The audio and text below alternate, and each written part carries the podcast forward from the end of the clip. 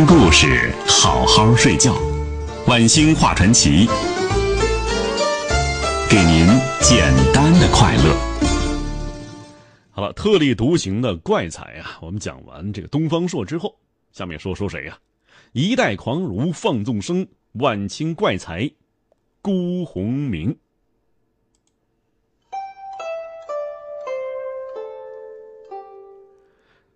他是晚清传统文化最坚实的捍卫者，在众人争相剃发的时候啊，他就执意留着那长长的辫子；在遭受讥讽的时候啊，他反唇相讥：“我头上的辫子是有形的，可你们心中的辫子是无形的。”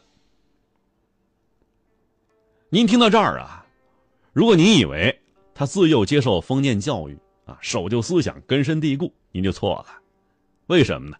他出生在马来西亚的槟榔屿，母亲是一个金发碧眼的西洋人，父母从小就让他研读莎士比亚的作品，他学贯中西，精通英法德拉丁希腊马来西亚等九种语言，共拿到十三个博士学位。这样一个从小接受新式教育的人，却在摇摇欲坠的晚清朝廷里做官，并且在清朝覆灭之后坚定的守护他。真可谓是一代怪才。丹麦评论大家伯兰对斯称他是现代中国最重要的作家。在欧洲国家大学的图书馆里啊，他的书是最多的，而且就业人数也高于其他书。由此可见，他在欧洲巨大的影响力。他用英文和德文将《论语》等儒家传统著作翻译，在欧洲啊。得到了极其高的评价，也扩大了中国传统文化在西方的知名度，让西方人认识到了中国人呢，不是他们眼前或看到的愚蠢形象。哎，这是辜鸿铭的才气，也是辜鸿铭的狂傲的资本。另外呢，辜鸿铭虽然在新文化运动的重要活动地北京大学任教，却是新文化运动的坚定的反对者。他经常把新文化运动贬低的一文不值。这或许啊是这个老头预知了未来传统文化的衰落而做出的最后抵抗，足见呢他对传统文化的爱之深。之所以说辜鸿铭怪，很大程度上是因为他的自身矛盾。他虽然是保皇派，却直言所谓什么万寿无疆，那是可笑至极。袁世凯死后啊，他请来戏班子。热热闹闹的唱戏唱三天，他虽然呢一生只娶了一个妻子，却总是为一夫多妻狡辩。就他那个，一个茶壶配四个茶碗。他虽然是接受西方教育，却偏爱东方女子封建缠足、缠小脚，直言呢这是他创作的灵感，他喜欢女人的小脚。在众人为新文化运动高呼的时候。他却固执的扛着守护中国传统文化的大旗，这是他最后的坚持，也是他唯一的固执。不然呢，辜鸿铭怎么称之为怪才呢？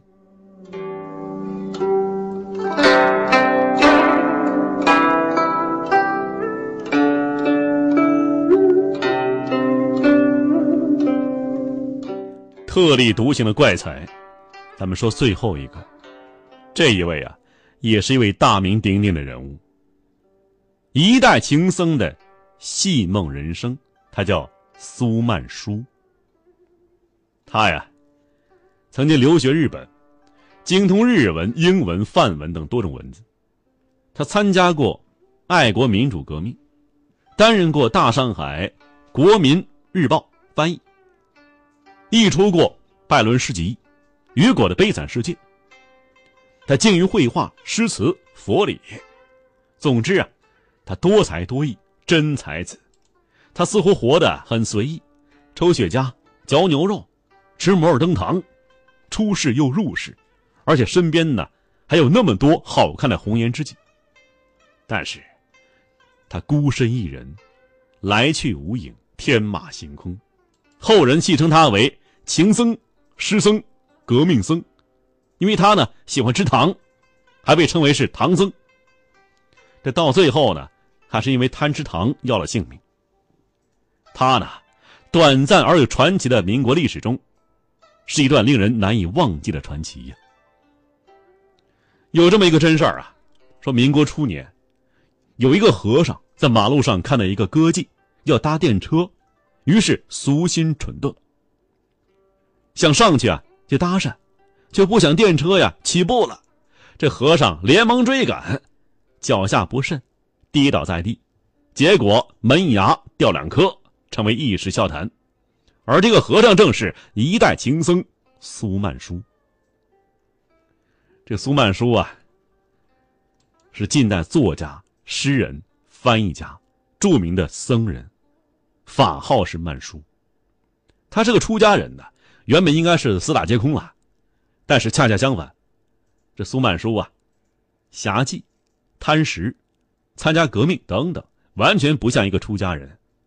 而事实上呢，苏曼殊的出家之路，在今天看起来也是非法的。苏曼殊呢是广东茶商苏杰生和日本女子所生的，他是中日混血儿。后来呀，六七岁的时候，归国抚养，受中国传统教育。但是啊，这个苏杰生的正妻，就那日本妻子啊，不喜欢苏曼殊，这为什么呢？因为啊，这不是他生的，是苏杰生啊和他妹妹生的，也就是说呀。这苏曼殊是他父亲和他父亲的小姨子生的，因此呢，这苏曼殊的童年很凄惨。据说有一次生病了，被扔进柴房，差点死了。后来十二岁的时候啊，出家了，但是爱吃肉啊，偷吃鸽子被发现了，没办法，老和尚劝他还俗吧你。后来呀，苏曼殊东渡日本，在母家认识了日本的一个女孩子。叫橘子，不是咱吃的橘子，菊花的菊，橘子。但是遭家人反对，最后啊，这橘子投海自杀，殉了情了。苏曼殊也因此伤神，看破红尘，十六岁再度出家。但是苏曼殊啊，趁师傅不在，偷了已故师兄的度牒，就是和尚的身份证啊，重返世俗，并且以师兄度牒为名。啊，自称是曼殊和尚。苏曼殊啊，重情，所以伤情。苏曼殊的情字，表现在两方面：第一是爱女人，第二爱国。这前者是私情，后者是大情。苏曼殊的一生啊，在前期失败的感情和爱人的自杀，让苏曼殊对感情啊有一种渴望，但是又不敢触及。苏曼殊知道自己是一个有情人，所以他从来不压抑感情。对风尘女子也这样。苏曼殊啊，好读书，有人统计过，他一个月花在买书上的钱是五百元，而在青楼酒肆间就高达一千八百元。解释一下啊，这个元，它不是今天的人民币这个元，而是民国时期的元呢。按照物价之比，现大洋那是。换算至少十五万呢，这一个月，可见当年苏曼殊放荡不羁。比如说吧，这苏曼殊曾经在日本偶遇一个舞女，而且相恋了，但最终没有走在一起。回国路上啊，在船上，苏曼殊将自己东西和朋友传看之后，全部扔入大海，然后是大哭。想来苏曼殊啊，使用这种方式来纪念他的。这段感情，并且写下了“鸟射凌波激似雪，亲执红叶所题诗，还清一波无情泪，恨不相逢未替时”，而不是未嫁时啊，未替时，令人闻之为之悲切。另外一方面呢，这苏曼殊对国家情真意切，感情深重，也许因为从小啊。在日本生活，所以更早接受了革命思想。他呢和孙中山、黄兴、章太炎、陈独秀啊，均有较为密切的联系。和宋教仁又是一生的好朋友。鲁迅先生呢，更是称苏曼殊是自己好朋友中的怪人。有钱就买酒享乐，没钱就归隐山林。苏曼殊啊，在家国之前的贡献主要是文学领域。苏曼殊参加的日本组织的第一个反清革命团体，后来呀又资助陈独秀、张世钊。另外呢，资助同盟会的《民报》，刘师培夫妇所办的《天翼报》等等。另外呀，秋瑾的遗诗他写序，为冯自由的三次革命书题词。一九零七年。